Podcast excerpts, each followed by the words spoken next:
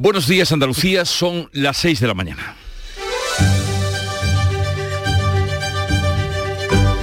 Despierta tu mente, descubre la realidad. En Canal Sur Radio, La mañana de Andalucía con Jesús Vigorra.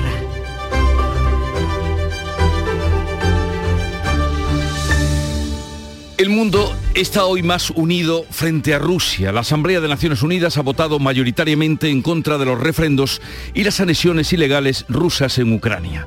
143 países han votado a favor y solo 5 en contra.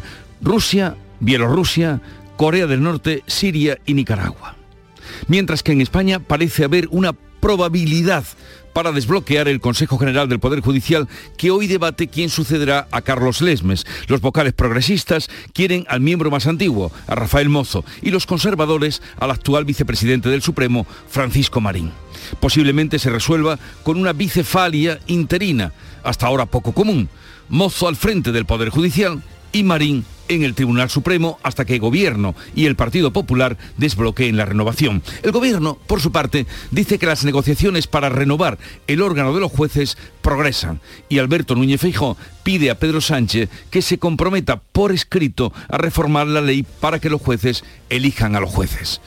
Mientras tanto, en Andalucía, el Pleno del Parlamento debate hoy el decreto sobre las VTC, los vehículos de alquiler con conductor, que han generado las protestas generalizadas en el sector del taxi. También sesión en el Congreso, donde Pedro Sánchez comparece a petición propia para dar cuenta del plan de medidas económicas y sociales para hacer frente a la crisis energética.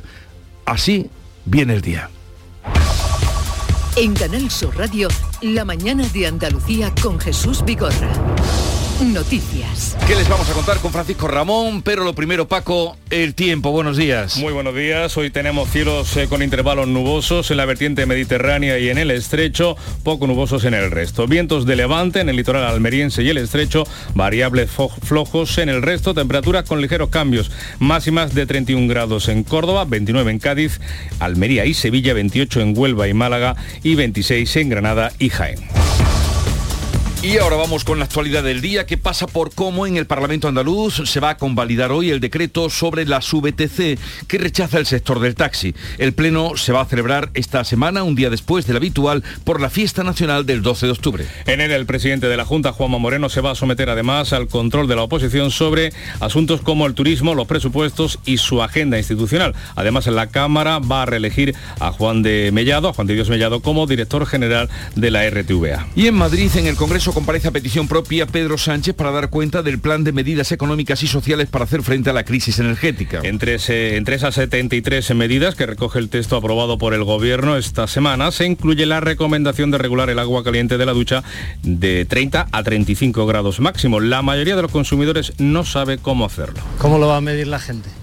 Aunque quisiera hacerlo, no sabría cómo. Soy muy, no, soy, no tenemos termostato, no soy, muy, no soy muy consciente de la temperatura que uso eh, en la ducha, pero bueno, si hay que tomar medidas, pues bueno, lo tendremos en cuenta. Ah, me parece bien, pero ¿quién será capaz de poder controlar los 35 grados en el momento de la ducha? Bueno, es uh, justita, a temperatura del cuerpo humano, que ya está bien, pero fresquita.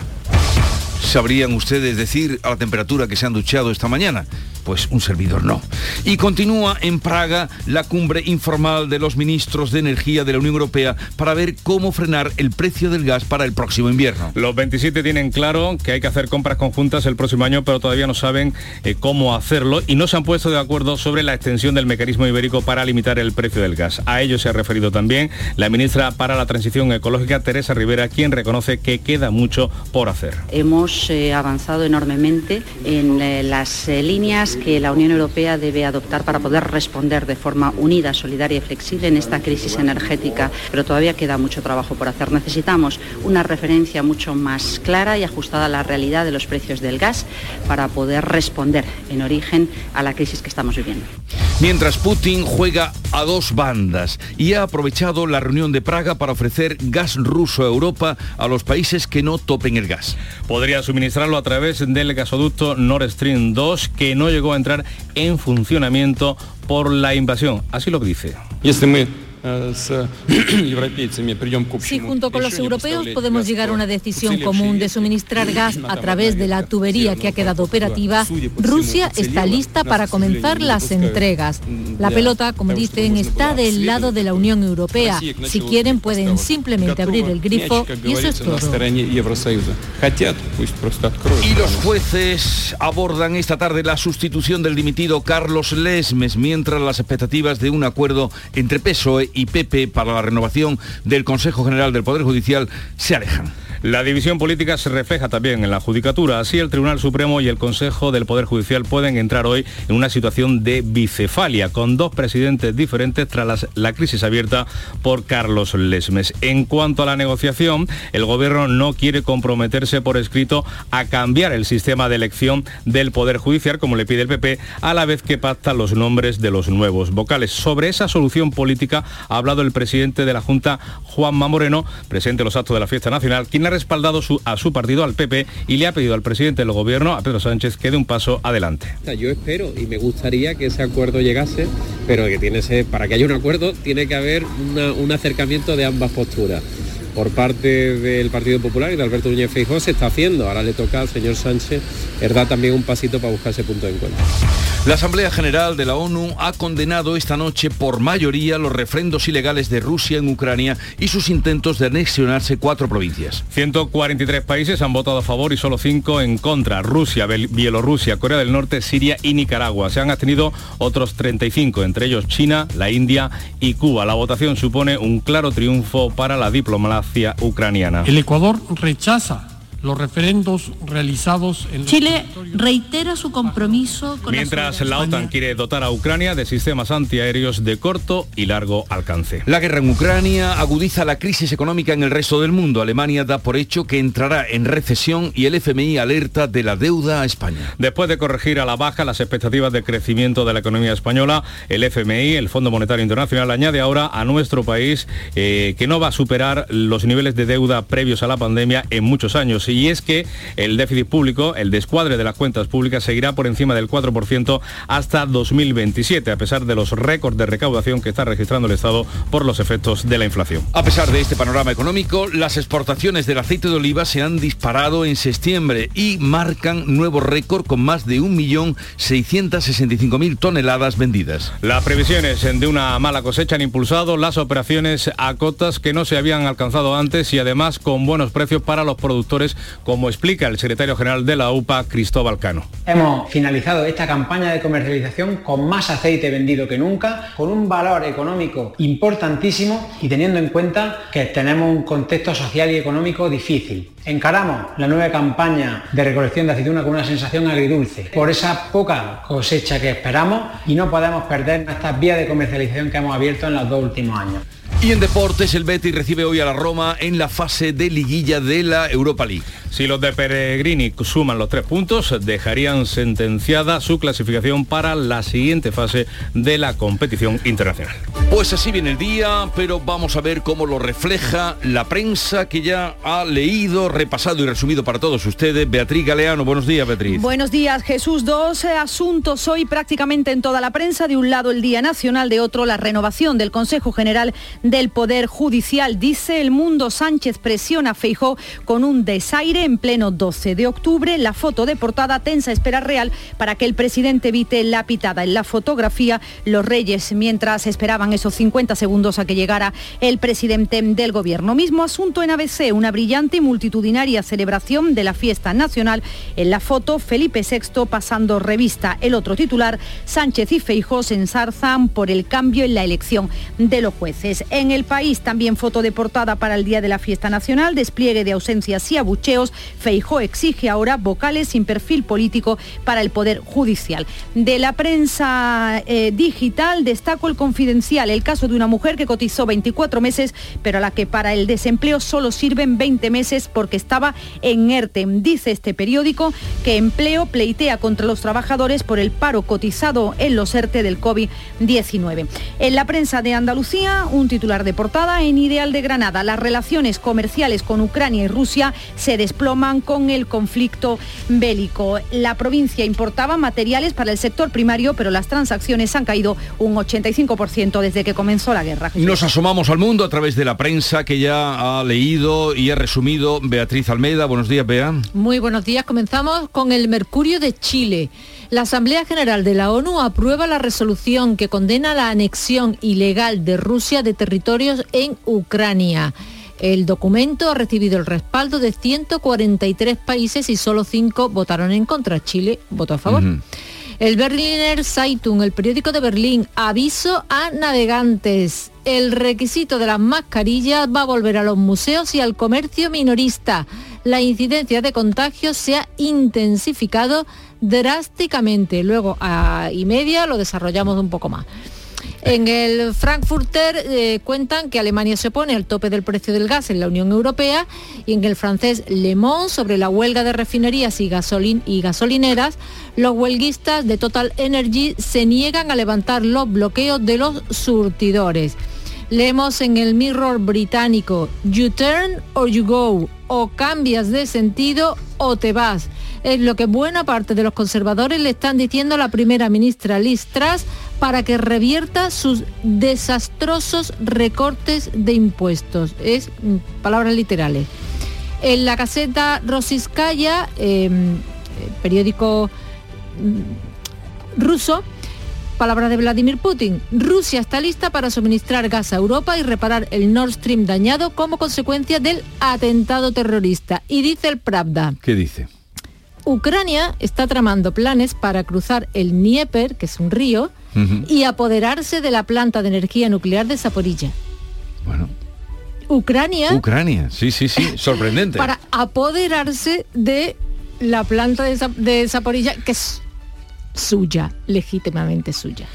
Cosas eh, veremos en esta guerra y esta mañana cómo ha comenzado el día nuestra querida Charo Padilla, buenos días. Buenos días. ¿Tú te acuerdas que entrevistamos a un transportista eh, inventor de un sistema, vale, y que se puso en, contacto con, la profesora de la UCO? Vale, pues como oyente había estaba Marisa que Marisa la entrevistamos en su día como una mujer que ya estaba jubilada y que era tenía su huertecita. Esta Marisa, en realidad es doctora investigadora, ya jubilada, que en el 2003 hizo una tesina, una tesis sobre este tema y la magia de la radio ha hecho que se unan todos, porque ella estaba escuchando en ese momento la entrevista y dice, ¿cómo? Si mi tesis fue de ese asunto en el año 2003. Por ciento, de 2003 a 2022, la seguridad en los sistemas eh, de deporte y las instalaciones deportivas de los colegios todavía no estaba muy del todo. Debería de entrevistar a toda esa gente. Y si no te vas a la app de Canal Sur seguiremos la pista. escucha el programa. Seguiremos la pista eh, con Charo Padilla, que nos sorprende cada día. Vamos a ver la agenda para el día de hoy. Ana Giraldez. Pues eh, Moguer, por ejemplo, en Huelva, el delegado del gobierno en España, de España en Andalucía, Pedro Fernández, va a mantener un encuentro institucional con el alcalde y luego se van a desplazar hasta las instalaciones del Instituto Nacional de Técnica Aeroespacial para realizar un seguimiento a las obras, al proyecto de construcción del proyecto CEUS, que es el centro de ensayos de UAVs, que son las naves no tripuladas más conocidas como los mm. drones. Es un centro que se está construyendo y que va a ser de referencia nacional e internacional. En Santiago de Compostela, Andrés Cortavirarte, responsable de seguridad de ADIF, eh, cuando un tren Albia se estrelló en Santiago en 2013, declara hoy en el juicio por el accidente que se reanuda este jueves. También hay estadísticas. El Instituto Nacional, el INE, publica nuevas eh, proyecciones de población para los próximos 50 años. Proyecciones de cuánto va a aumentar la población en nuestro país. Pues habrá que estar al tanto. También de los hogares para los próximos 15 años hasta el 2037. Y eh, una propuesta de cultura, hoy se estrena La piel del tambor en Sevilla, con la asistencia de sus protagonistas, Amaya Salamán Manca, Alicia Borrachero, Rodolfo Sancho y Arturo Pérez Reverte, en cuya novela se basa esta película. También estará Pastora Soler, intérprete del tema principal de la película. También ¿Qué te voy a decir? Si voy a tener aquí esta mañana a Maya Salamanca, ¿qué te quieres que te diga? Gracias, Ana. Luego hablaremos de la piel del tambor. Ahora el desfile militar de la fiesta nacional conmueve al tempranillo, mientras que el desfile de la tribuna le orienta en la moda de otoño mientras el verano persiste. Tempranillo del desfile. Iba por la castellana con arte marcial la tropa. No había soldado español ni había soldada española que en toda la castellana no luciera honor y gloria, ni dejara de brillar aire, tierra, mar, las formas de nuestras Fuerzas Armadas. La mañana fue redonda, ondeaban las banderas en aires llenos de notas. Qué gran desfile español, qué lucimiento de tropa. Pero miro a las tribunas y fui observando la ropa que lucían las políticas para ocasión tan gloriosa. Y entre vestidos y blusas, abrigos de lana gorda, conjuntos la mar de monos, beige, azul, de cuadro, rosa, la tribuna, otro desfile, pero un desfile de moda.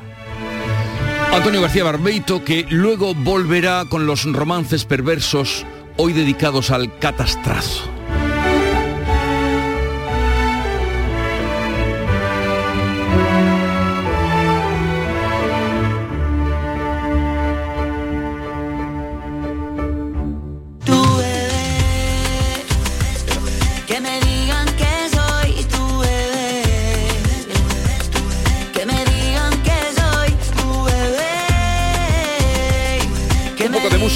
Que nos llega de Canal Fiesta Radio como cada mañana, Camilo, Aeropuerto y simplemente decirles, como anunciábamos que estará Maya Salamanca a partir de las 11, Manuel Lozano Leiva, el gran divulgador científico que tenemos la suerte de recibir aquí todos los jueves y la visita o el consultorio con el juez Emilio Calatayud. Sigue ahora la mañana con la información y Beatriz Galeano.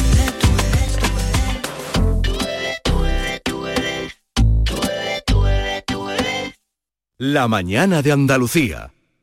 Si buscas vehículos de ocasión kilómetro cero y seminuevos, esta es tu mejor ocasión. Llega el Salón del Motor de Ocasión de Sevilla del 28 de octubre al 1 de noviembre en Fides. Las principales marcas y modelos en un único espacio. Recuerda, si quieres cambiar de vehículo, del 28 de octubre al 1 de noviembre en Fides, tu mejor ocasión. Precios locos en Rapimueble. Solo esta semana. Apilable de salón 259 euros. Cheslon 399 euros. Solo esta semana. Que no se te escapen. Rapimueble. El número uno del mercado. Más de 200 tiendas en toda España y en rapimueble.com. Días lluviosos hay muchos, días soleados también, pero días únicos con ofertas únicas en Dacia hay muy pocos. Por eso, aprovecha ahora nuestros días únicos Dacia con ofertas especiales únicamente del 17 al 22 de octubre y estrena ya tu Dacia. Reserva tu cita en dacia.es. Descúbrelo en la red Dacia de Andalucía. La mañana de Andalucía. 6 y 17 minutos, el primer punto de la actualidad está hoy en el Parlamento de Andalucía. El Pleno del Parlamento debate hoy el decreto sobre las VTCs, los vehículos con conductor, que ha generado, lo hacía hace semanas, la protesta del sector del taxi. La sesión plenaria comienza esta semana en un día después del habitual por coincidir con la fiesta nacional del 12 de octubre. Inmaculada Carrasco.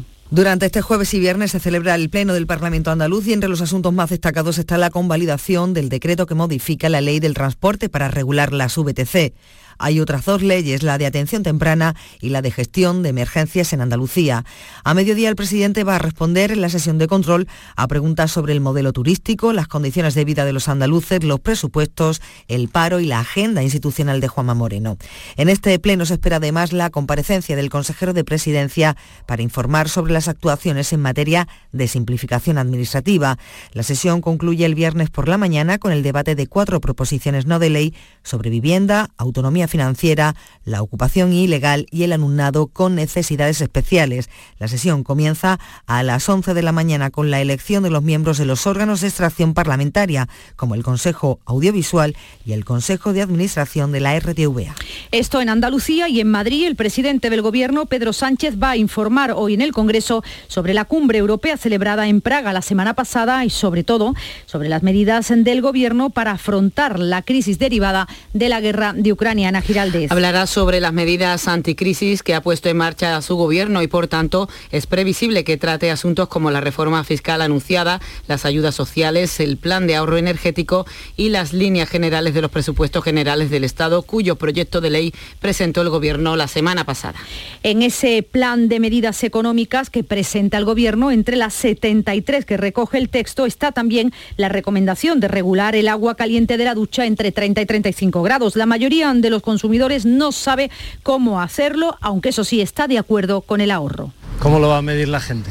Aunque quisiera hacerlo, no sabría cómo. Soy muy, no, soy, no tenemos termostato, no soy, muy, no soy muy consciente de la temperatura que uso eh, en la ducha. Pero bueno, si hay que tomar medidas, pues bueno, lo tendremos en cuenta. Ah, me parece bien, pero ¿quién será capaz de poder controlar Se hablará de medidas económicas en el Congreso, también se hará en Europa. La Unión Europea se ha propuesto poner en marcha una plataforma de compras conjuntas de gas el año que viene. Los ministros de Energía de la Unión Europea se reúnen en Praga, estudian las medidas con el objetivo de frenar su precio de cara al invierno que se acerca. Jorge Dayas. El diseño de una plataforma comunitaria de compras conjuntas de gas, como ya hizo Bruselas con la compra de vacunas, tiene su origen en una propuesta española. No es la única, ya que en esta reunión informal los ministros analizan la inminente extensión al resto del bloque comunitario del mecanismo ibérico de España y Portugal. También destaca la creación de un índice alternativo al TTF Dutch de Ámsterdam, referencia en Europa para el precio del gas. A este respecto, la vicepresidenta tercera y ministra para la Transición Ecológica, Teresa Rivera,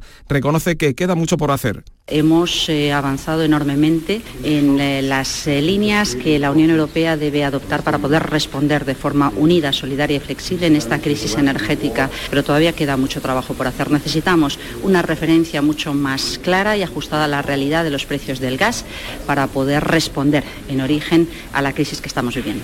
Los ministros analizan la situación en cada uno de los países, ya que no todos tienen las mismas necesidades de cara al inminente invierno. Seguimos hablando de energía porque la multinacional CEPSA quiere establecer la primera conexión marítima de hidrógeno verde entre el sur y el norte de Europa. Las exportaciones partirían del puerto de Algeciras hasta Rotterdam. Con los detalles, Ana Torregrosa. Ya hay un acuerdo entre CEPSA y el puerto de Rotterdam, el de mayor actividad de Europa.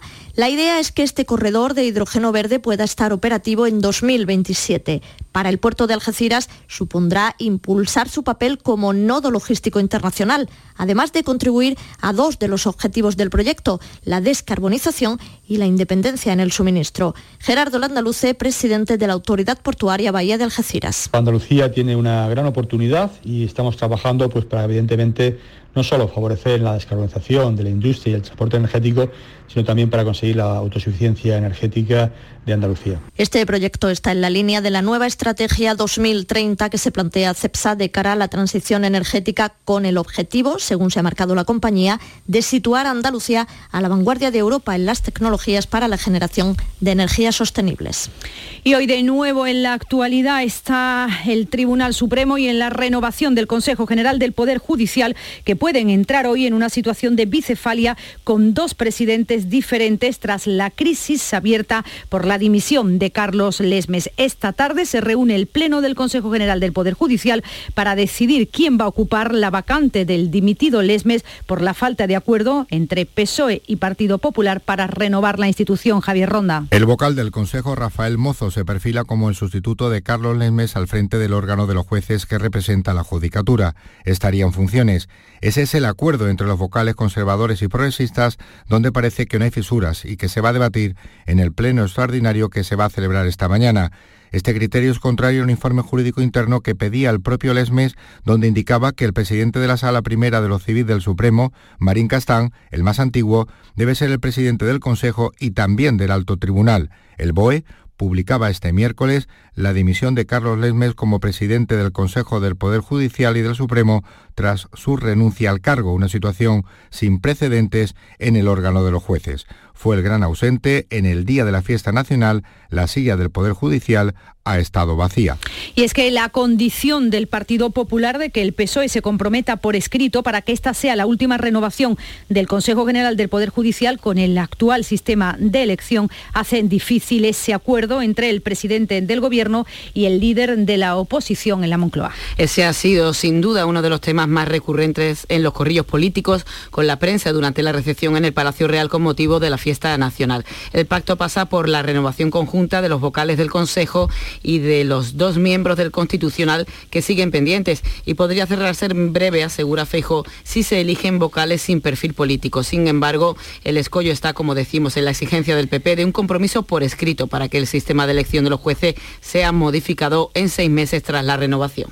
Sobre esa solución política a la crisis del Poder Judicial, el presidente de la Junta de Andalucía, presente en los actos de la fiesta nacional, respalda a su partido, el Partido Popular, diciendo que ha dado un paso al frente y que ahora es el turno de del presidente del gobierno de Pedro Sánchez. Yo espero y me gustaría que ese acuerdo llegase, pero que tiene para que haya un acuerdo tiene que haber un acercamiento de ambas posturas por parte del Partido Popular y de Alberto Núñez Feijóo se está haciendo. Ahora le toca al señor Sánchez, verdad, también un pasito para buscar ese punto de encuentro.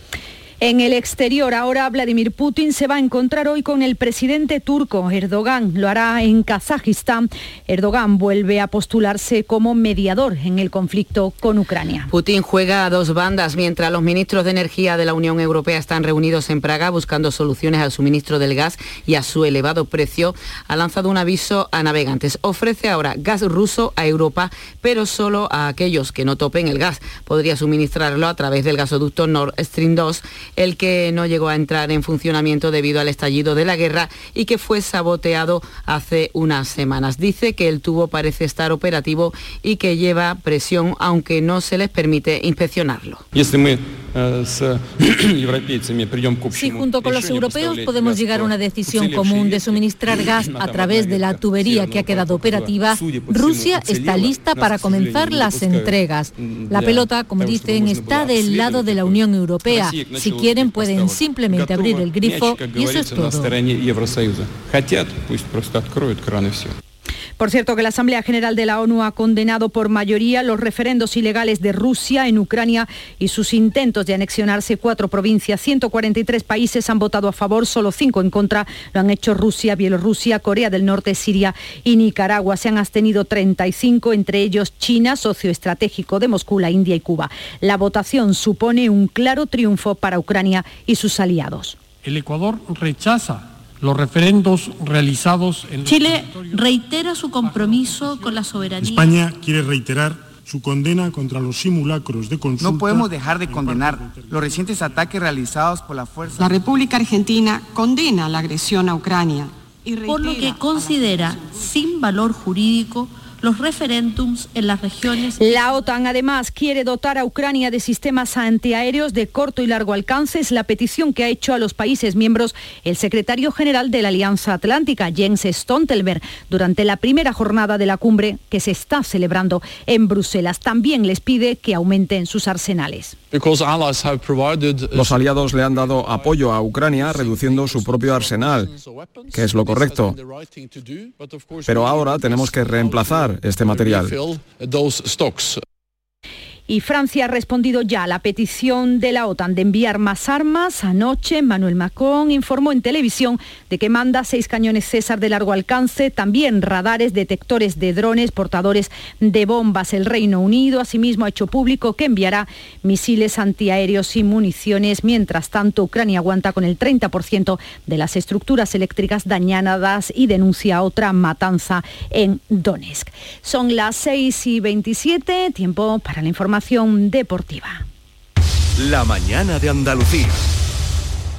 En Canal Sur Radio, por tu salud, responde siempre a tus dudas. Hoy hablamos de narcolepsia. Se trata de un trastorno del sueño que provoca somnolencia durante el día y que en algunos casos puede presentarse de repente al volante, por ejemplo, por lo que es altamente incapacitante. Esta tarde conocemos mejor este mal y esperamos, como siempre, tus preguntas. Contamos con los mejores especialistas en directo. Envíanos tus consultas desde ya en una nota de voz al 616-135-135. Por tu salud, desde las 6 de la tarde con Enrique Jesús Moreno. Quédate en Canal Sur Radio, la radio de Andalucía. Perdió ayer el Málaga Antonio Camaño. Buenos días. Hola, ¿qué tal? Buenos días. El Málaga perdió ayer ante el Leganés 1-0 en la jornada de Liga Intersemanal y se complica más aún su situación. Ni la llegada de Pepe Mel al banquillo ha supuesto un revulsivo ya que el equipo es el colista de la clasificación. Se vuelve a debutar que siendo último clasificado. Ha explotado el aficionado que pide la dimisión del director deportivo.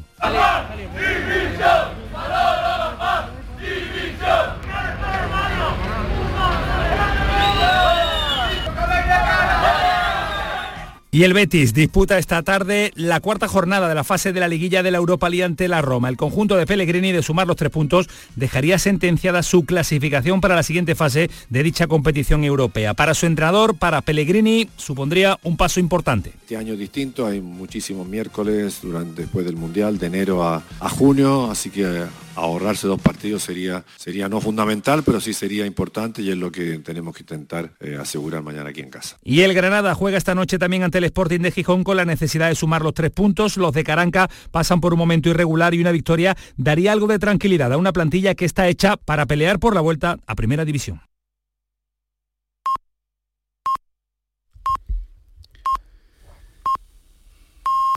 Andalucía son las seis y media de la mañana. La mañana de Andalucía con Jesús Vigorra.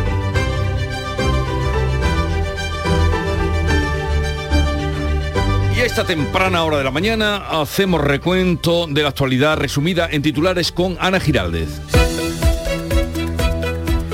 El Pleno del Parlamento de Andalucía debate hoy el decreto sobre las VTC, los vehículos de alquiler con conductor que ha generado la protesta del sector del taxi. Se debaten otras dos leyes, la de atención temprana y la de gestión de emergencias en Andalucía. A mediodía el presidente va a responder en la sesión de control a preguntas de la oposición y antes reelige como director general de la RTVA a Juan de Mellado. El presidente del Gobierno, Pedro Sánchez, informará hoy en el Congreso sobre las medidas del Gobierno para afrontar la crisis derivada de la guerra de Ucrania. Una de las medidas es la recomendación de regular el agua caliente de la ducha entre 30 y 35 grados. Entre otros asuntos también va a tratar sobre la reforma fiscal anunciada, las ayudas sociales, el plan de ahorro energético y las líneas generales de los presupuestos generales del Estado. El Consejo General del Poder Judicial debate hoy quién sucederá a Carlos Lesmes. Los vocales progresistas quieren al miembro más antiguo, a Rafael Mozo, y los conservadores al actual vicepresidente del Supremo, a Francisco Marín Castán. Posiblemente se resuelva con una bicefalia interina,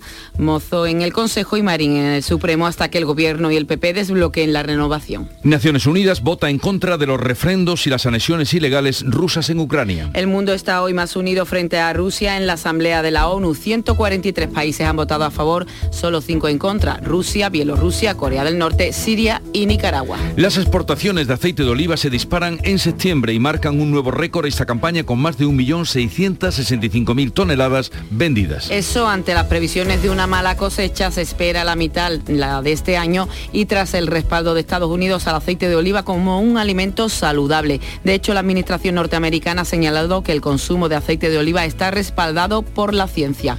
¿Y el tiempo? Tenemos hoy cielos con intervalos nubosos en la vertiente mediterránea y el estrecho y poco nubosos en el resto. Los vientos de levante en el litoral almeriense y el estrecho y variables flojos en el resto. Las temperaturas con ligeros cambios máximas hoy de 31 grados en Córdoba, 29 en Cádiz, Almería y Sevilla, 28 en Huelva y Málaga y 26 grados de máxima en Granada y en Jaén.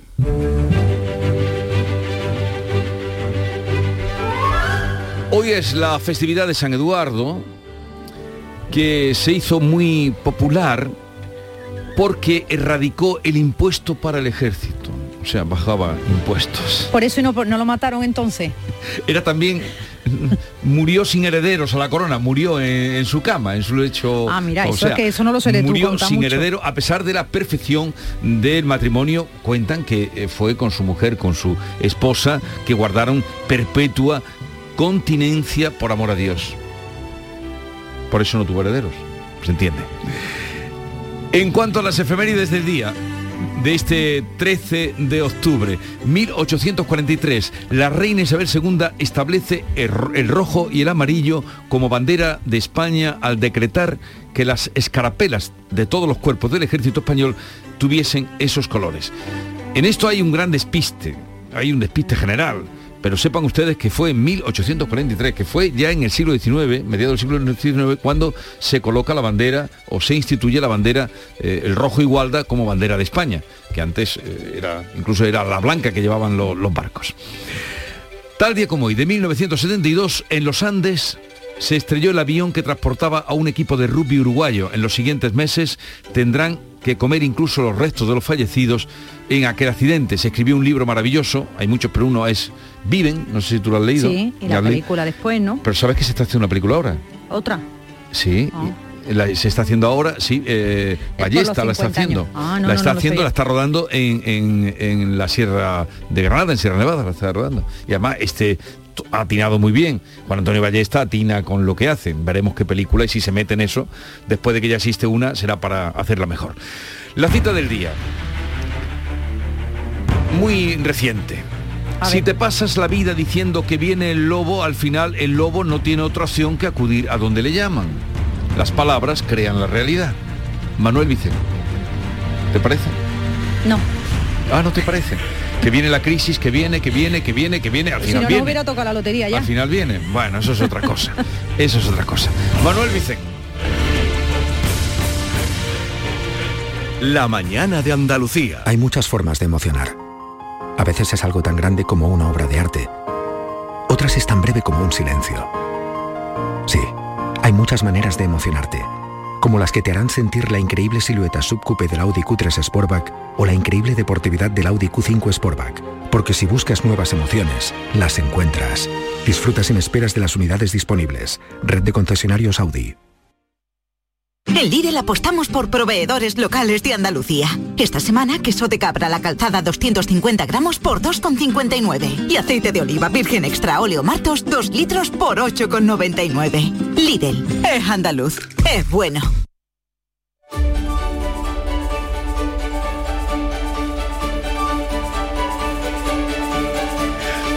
Segunda entrega de la prensa del día que Beatriz Galeano nos ofrece. Adelante, Beatriz. Bueno, pues poca variedad temática hoy en la prensa. Dos asuntos se repiten en las portadas. El Día Nacional, casi todos con fotografía para este asunto, y la renovación del Consejo General del Poder Judicial. Dice el mundo, Sánchez presiona a Feijó con un desaire en pleno 12 de octubre. En la foto de portada, los reyes, mientras esperan esos 50 segundos que tuvieron que estar dentro del coche, tensa espera real para que el presidente evite la pitada. Es el titular de la fotografía. En ABC el mismo asunto, una brillante y multitudinaria celebración de la fiesta nacional Vivas al Rey en un desfile que comenzó con retraso porque el presidente hizo esperar a los monarcas. En esta ocasión, en la foto de portada, Felipe VI pasando revista. También el otro asunto, Sánchez y Feijó se enzarzan por el cambio en la elección de los jueces. En el país, mismo asunto para la portada, para la foto, despliegue de ausencia y abucheos, eh, fotografía de los reyes y el presidente del gobierno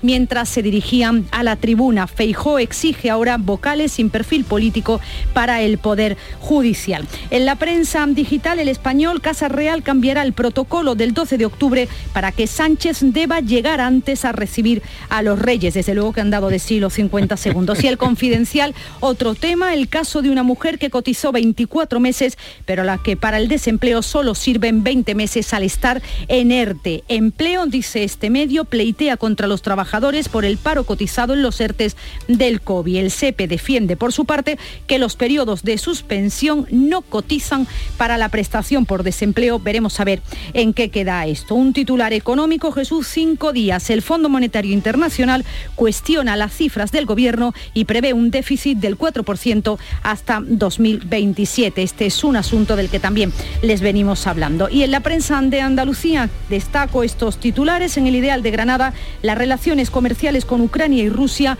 se desploman con el conflicto bélico. La provincia importaba materiales, pero las eh, transacciones han caído un 85%.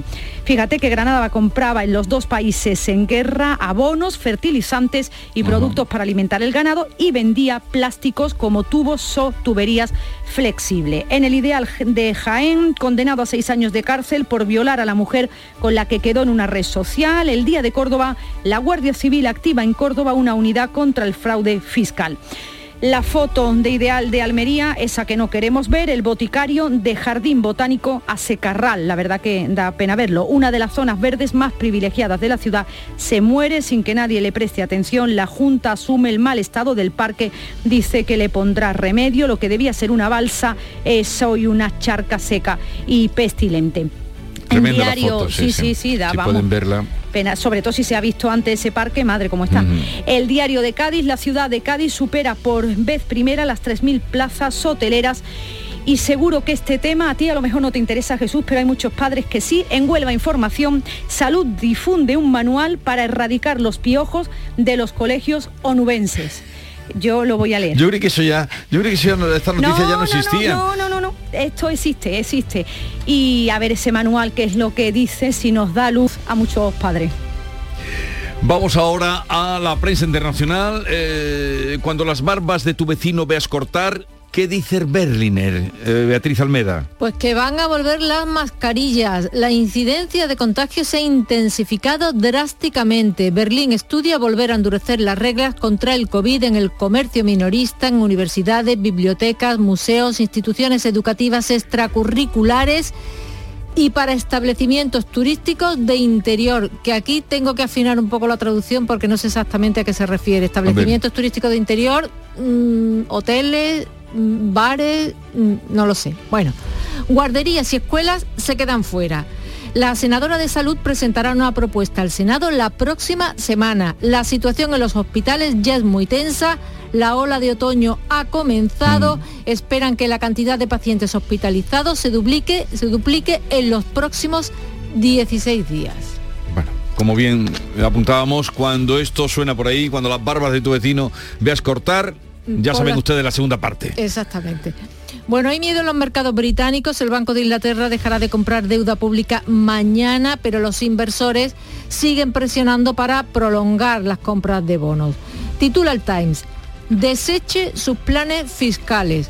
Los principales asesores le dicen a Liz que aumente el impuesto de sociedades para restaurar la confianza del mercado en el gobierno que mantener los grandes recortes de impuestos aumentaría el riesgo de una crisis financiera y el costo de los préstamos e hipotecas. Nos vamos ahora a Italia porque hoy se constituye allí el Parlamento y el Senado tras las elecciones. El ultraderechista Ignacio Larusa va a presidir el Senado. Este señor es el fundador del partido que preside Giorgia Meloni y será la segunda máxima autoridad del país. Titula el mesallero Acuerdo para que Larusa presida el Senado y la Lega, el partido de Salvini, el Congreso. Eh, le echamos una mirada al Pravda que nos dice que una de las dos líneas del Nord Stream 2 sigue intacta. Según Putin, la presión eh, sigue ahí, sigue teniendo presión. Podríamos usarlo si los europeos están de acuerdo.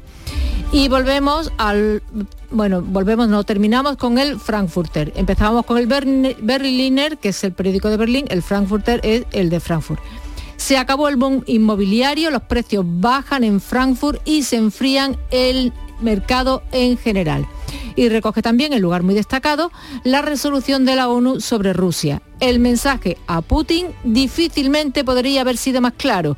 143 de los 193 mm. miembros de la Asamblea General de la ONU han aprobado una resolución condenando la anexión de Rusia de cuatro territorios ucranianos más pues más claro no se le puede expresar a Putin eh, el desafecto por todas sus eh, trapisondas. Bueno, sigue la información ahora en Canal Sur Radio. En este país nos pasamos el día pensando en los demás. Y es que disfrutamos mucho más de la vida cuando la compartimos. Somos así, no lo podemos evitar. Este 15 de octubre puedes cumplir el sueño de los tuyos con 15 millones a un décimo en el sorteo extraordinario del Día de la Hispanidad. Porque a veces cumplir tus sueños es cumplir el sueño de los demás. Lotería Nacional. Loterías te recuerda que juegues con responsabilidad y solo si eres mayor de edad. Si buscas vehículos de ocasión kilómetro cero y seminuevos, esta es tu mejor ocasión. Llega el Salón del Motor de Ocasión de Sevilla del 28 de octubre al 1 de noviembre en Fides. Las principales marcas y modelos en un único espacio. Recuerda, si quieres cambiar de vehículo, del 28 de octubre al 1 de noviembre en Fides, tu mejor ocasión. A ver, que me pregunta la gente que qué tiene mi programa, el programa del Yuyu, para que funcione tan bien y sea tan genial. Pues simplemente reírse de uno mismo, para poder reírse de todo. Y por supuesto, mucha guasa, una pizca de ternura, cuarto y mitad de ocurrencia y otro tanto de cara dura. La complicidad de Micharo Pérez y sobre todo a vosotros, o sea, a la gente que cada día lo escucha, la gente que nos sigue en redes sociales y que se descarga el programa de la radio a la carta y que sois legión. El programa del Yoyo. De lunes a jueves a las 10 de la noche. Más Andalucía, más Canal Sur Radio. La mañana de Andalucía. 6 y 44 minutos. Les cortamos ahora que las exportaciones de aceite de oliva, fíjense, se han disparado en el mes de septiembre y han marcado un nuevo récord esta campaña con más de 1.665.000 toneladas vendidas. Cifras de comercialización que no se habían alcanzado hasta ahora y que se producen con buenos precios para los productores, lo explica el secretario general de UPA, Cristóbal Cano. Hemos finalizado esta campaña de comercialización con más aceite vendido que nunca, con un valor económico importantísimo y teniendo en cuenta que tenemos un contexto social y económico difícil. Encaramos la nueva campaña de recolección de aceituna con una sensación agridulce por esa poca cosecha que esperamos y no podemos perder estas vías de comercialización que hemos abierto en los dos últimos años. Y es que las previsiones de una mala cosecha, lo decía Cristóbal Cano, se espera la mitad de la de este año, han impulsado las operaciones en el mercado del aceite a pesar de que en los almacenes se garantiza un buen enlace entre las campañas. Un éxito este de las exportaciones del aceite de oliva al que sin duda ha contribuido que se considere un alimento saludable en Estados Unidos. Y es que la Administración norteamericana ha señalado que el consumo de aceite de oliva está respaldado por la ciencia de la nutrición y por tanto es saludable. Vamos con los sucesos. En Málaga los bomberos han rescatado el cuerpo sin vida de un hombre en una zona de difícil acceso cerca de la desembocadura del río Guadalhorce, en la capital.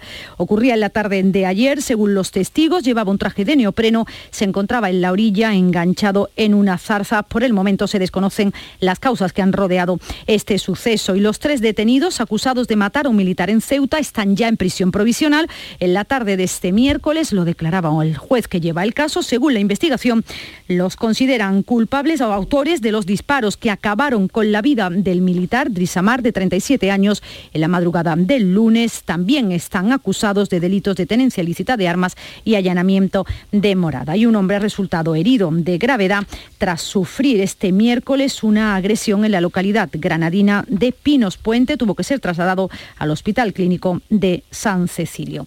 De economía, la ampliación del metro se enreda en Granada. El ayuntamiento se opone ahora a que discurra por el centro histórico en superficie, como plantea la Junta. Más problemas para el metro de Granada en Carna Maldonado. El estudio informativo publicado por Fomento contempla que atraviese el centro histórico en superficie a lo largo de tres kilómetros y medio, mientras que el ayuntamiento defiende que se lleve antes al populoso barrio de La Chana y al área metropolitana. El alcalde Francisco Cuenca dice que no va a aceptar que se diseñe el metro desde un despacho fuera de Granada. Los granadinos no vamos a permitir que alguien desde Sevilla venga a decir cómo tiene que pasar el metro por Granada o cómo tiene que ampliarse el metro. Nosotros tenemos una propuesta, nosotros tenemos un modelo, tenemos un planteamiento y queremos sentarnos a hablarlo con la Junta de Andalucía y hablaremos estos días de nuestro planteamiento y el modelo que creemos que es el mejor para Granada. insisto, no voy a permitir que alguien desde Sevilla venga a dictar cómo tiene que pasar el metro por aquí, por nuestra ciudad. El estudio alude a dificultades técnicas para evitar el soterramiento del suburbano en el casco histórico. Y la Costa del Sol va a tener conexión directa con Nueva York. Será a partir del próximo verano con tres vuelos semanales. Un enlace que se había perdido en 2019 y con el que Málaga quiere recuperar ahora un viajero con alto poder adquisitivo. Así que queda en suspenso la aspiración de Sevilla de conseguir esa ruta directa con Nueva York. Isabel Campos. Desde la Asociación de Agencias de Viaje de Sevilla, José Manuel Lastra lamenta que se pueda retrasar esta conexión, aunque señala que la de Málaga será también buena para el turismo sevillano. La valoración que estamos haciendo desde las agencias de viajes es que es una buena noticia el hecho de que dichos turistas no solamente vengan por eh, Madrid, sino que también vengan por un aeropuerto más cercano, como andaluz, como es Málaga, pues como digo, es una buena noticia para el turismo Andalucía, para el turismo Sevilla. Lastra considera necesario negociar también conexiones del aeropuerto hispalense con otras ciudades de Estados Unidos, como Miami. Seguimos eh, eh, de nuevo, nos situamos de nuevo en la Costa del Sol porque la Asociación de Hoteleros eh, confirma, afirma que los presupuestos generales del Estado van a ser los de 2023 un varapalo para el turismo. Lo dice el vicepresidente de esta asociación, Javier Hernández, que cree que las cuentas suponen una hoja de ruta en la que no consideran a la industria turística como uno de los motores económicos de Málaga y de Andalucía en general. Javier Hernández. Y que nosotros desde AECOS llamaríamos los presupuestos del olvido al motor económico de Andalucía, eh, de Málaga y de su industria turística.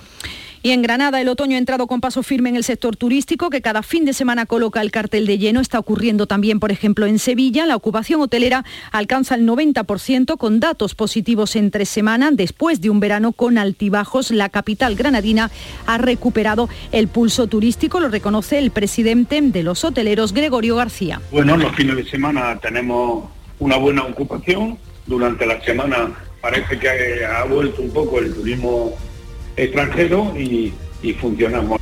Son también buenos los datos en la costa, está acompañando el tiempo a pesar de estar en octubre. Además arranca el mercado escandinavo y centroeuropeo en la costa que habían desaparecido con la pandemia. Sin embargo, en el Ayuntamiento de Almonte, en Huelva, se ha constituido una mesa de trabajo para acabar con las denominadas casas discoteca en el Rocío, una auténtica tendencia desde la pandemia que está afectando a la vida de las 2.000 personas que viven durante todo el año en la aldea del Rocío. El Ayuntamiento ha dicho que va a endurecer multas. Llegamos así a las 6 y 50, tiempo para la información más, más cercana en Canal Sur Radio y Radio Andalucía Información.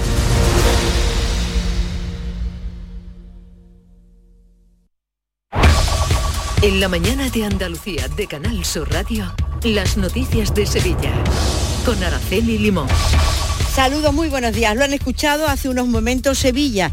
Se queda de momento sin vuelo directo a Nueva York se lo ha llevado finalmente Málaga. Esto en una ciudad a rebosar de turistas en un otoño que por el número de visitantes parece auténticamente como si fuera primavera.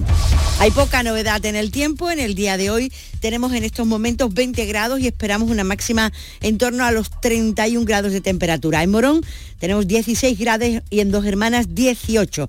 El tráfico a esta hora de la mañana todavía es fluido. Suso se la pasa a Joao. Joao se queda solo para marcar. No hay nadie. Tira ahí. ¡No! ¡Ha fallado! ¡Qué ocasión más clara! ¡Qué ocasión! Las ocasiones están para aprovecharlas. Ven a los concesionarios de Grupo Sirsa y consigue uno de nuestros más de mil vehículos de ocasión de Renault, Dacia, Mazda, Volvo o Suzuki. Con hasta 5 años de garantía y un descuentazo de hasta 2.000 euros. Esto sí que es una ocasión. Menudo gol de Grupo Sirsa. Las noticias de Sevilla. Canal Sur Radio. Sevilla se quedará de momento sin vuelo directo con Nueva York. La compañía United Airlines confirma, eh, confirmará en los próximos días la recuperación de la conexión de la ciudad estadounidense con Málaga a partir del próximo verano, lo que deja en suspenso la aspiración de Sevilla a albergar este vuelo. Las reacciones no se han hecho esperar. Desde la Asociación de Agencias de Viaje, José Manuel Lastra lamenta que se pueda retrasar la conexión directa entre Sevilla y Nueva York, aunque señala que la de Málaga también será una buena noticia para el turismo de Sevilla. Si finalmente United Airlines decide eh, conectar eh, Nueva York con Málaga, bueno, pues la valoración que estamos haciendo desde las agencias de viajes es que es una buena noticia el hecho de que dichos turistas no solamente vengan por eh, Madrid, sino que también vengan por un aeropuerto más cercano, como andaluz, como es Málaga, pues como digo, es una buena noticia para el turismo de Andalucía, para el turismo de Sevilla. Reacciones políticas también.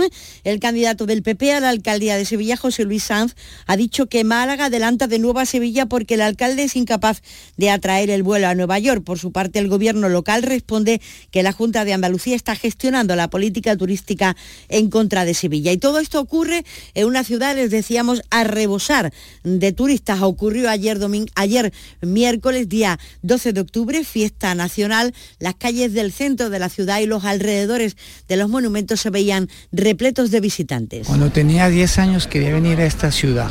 Ya con y, se me, y se me cumplió, tengo 70 y cumplí. Me demoré, pero llegué. Sí, es la primera vez en Sevilla, muy bien. Nos ha encantado, nos ha gustado mucho. Andar por las calles de la ciudad, disfrutar de la ciudad, de los rincones. Y todos los años que hacemos una quedada con las mujeres y tal, este año ha tocado Sevilla. ¿Están contentos? Están contentos, se come bien, Sevilla es preciosa. Estamos en la gloria. Para el sector del taxi, como nos cuenta Gregorio, un taxista sevillano, las perspectivas son buenas en este otoño. Es muy parecido al turismo en, otoño, digamos, en, en periodo de prepandemia, ¿no? Está bastante, bastante interesante y bueno, y seguimos trabajando bien. Para la hostelería, el otoño es temporada alta, pero acogen el número de visitantes con cautela. Antonio Luque es el presidente de los hosteleros sevillanos. Este gasto triplicado de facturas de luz y de gas y la materia prima nos está haciendo muchísimo daño. El hostelero no tiene colchón económico puesto que venimos de una pandemia donde hemos sufrido mucho. Así que, como digo, eh, buena expectativa para el otoño, pero quedan meses complicados.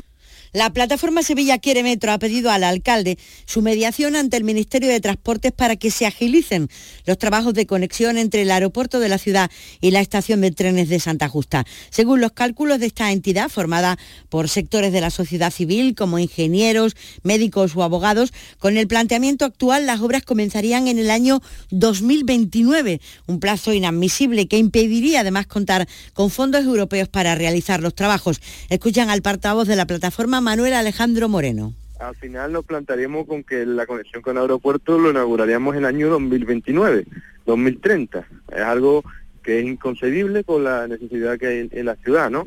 Además, esto entra en relación con unos fondos que hemos descubierto que existen, que se pueden aplicar, el, que son los fondos Connecting Europe, Conectando Europa estos fondos pueden pagar hasta el 30% de, de la obra. Y el Colegio de Ingenieros de Caminos de Sevilla ha convocado hoy jueves a sus socios para formar un grupo de trabajo que presente las alegaciones del colectivo al anteproyecto, de ley anteproyecto del puente de las S40 sobre el Guadalquivir entre Coria y Dos Hermanas. El plazo de alegaciones concluye a final de mes. El decano del colegio, Juan Manuel Medina, ha dicho a Canal Sur Radio que lo importante es que las obras terminen cuanto antes y zanjar el debate a su juicio, exclusivamente político, entre el túnel o el puente. Mira, nuestro discurso es monolítico. No podemos entrar en una serie de consideraciones que, que son del ámbito político. Es decir, las dos soluciones, tanto el puente como el túnel sobre la S40, son factibles desde el punto de vista técnico. Le mandamos al mundo político que se tome una decisión tan pronto como sea posible. Por favor, que se cierre esa cuestión. Son las 7 menos 5 minutos de la mañana. Viajecito, city break, mini vacaciones, escapada. O mejor, acabar con el síndrome postvacacional. Tú llámale como quieras, pero este otoño, escápate desde 29,99 euros con Vueling. Compra hasta el 16 de octubre y vuela hasta marzo 2023. Más información en vueling.com. Disponibilidad limitada. Los lunes, a las 10 de la noche, en Canal Sur Radio, El Llamador. En Canal Sur Radio, las noticias de Sevilla. La actriz sevillana María León, que el pasado 1 Día 1 fue detenida en la capital hispalense por agredir presuntamente a un agente de la policía local, ya fue denunciada por otro policía por una falta de respeto el pasado año. La actriz mantiene a su vez una denuncia por detención ilegal y lesiones contra los agentes que la denunciaron hace unos días. El incidente del pasado año ocurrió el Día de Reyes, cuando María León tuvo un altercado con un taxista y al negarse a pagar la carrera intervino la policía local. La actriz fue denunciada entonces por falta de respeto a un miembro de las Fuerzas de Seguridad del Estado. Y hoy jueves comienzan los cribados gratis para detectar problemas de visión entre la población sevillana. La campaña arranca en el casco antiguo, en la Plaza de la Encarnación, y hasta marzo recorrerá todos los distritos de la ciudad. Varios oftalmólogos realizarán exámenes a los ciudadanos que se acerquen, aunque como señala el presidente de la Asociación Mácula y Retina, organizadora de la iniciativa, se dirige sobre todo a personas diabéticas y con antecedentes familiares para detectar y prevenir problemas graves. Dirigidas a aquellas personas que tengan, eh, a las personas diabéticas, por ejemplo, personas que tengan en su familia algún antecedente de patología ocular, por descontado que se, que se detectan las más prevalentes, como pueden ser las enfermedades ligadas a, a la diabetes. Momento para la información deportiva. Es un día importante para el Betis. Se enfrenta esta tarde a la Roma en partido de la Europa League. Antonio Camaño. Hola, ¿qué tal? Buenos días. El Betis disputa esta tarde la cuarta jornada de la fase de grupos de la Europa League ante la Roma, con nueve puntos totalizados después de haber hecho pleno de triunfos y cinco de ventaja sobre el segundo. El conjunto verde y blanco tiene bien encarrilado el pase a la siguiente ronda de la competición continental. Pellegrini ha citado a 21 futbolistas, entre ellos Luis Enrique, que no se entrenó en el día de ayer. Mientras tanto, en el Sevilla San Paoli, sin tiempo para descansar, recién aterrizado desde Alemania, se marchó a la ciudad deportiva para seguir trabajando de cara al partido del próximo fin de semana ante el Mallorca. Ojo que la lesión de Marcao se ha quedado en un susto y podrá estar a disposición del entrenador para ese partido del fin de semana.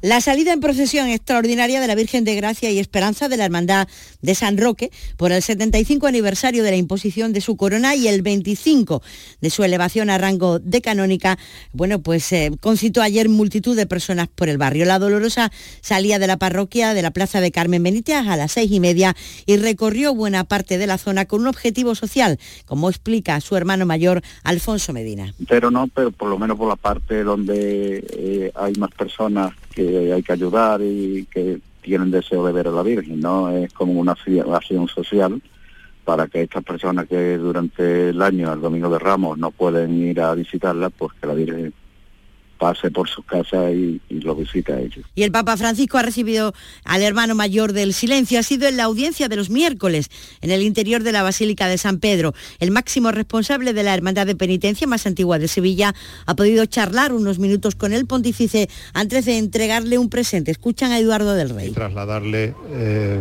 el amor y la fidelidad de nuestra archicofradía. El becerrista Marco Pérez con tan solo 15 años cortó dos orejas y un rabo ayer en la Real Maestranza de Sevilla en el Festival Benéfico a beneficio de la Hermandad del Gran Poder y ha abierto a esa edad la Puerta del Príncipe y la cantante catalana Paula Ribó Rigoberta Bandini llegará este jueves, llega esta noche a la Plaza de España dentro de la programación del Icónica Fest.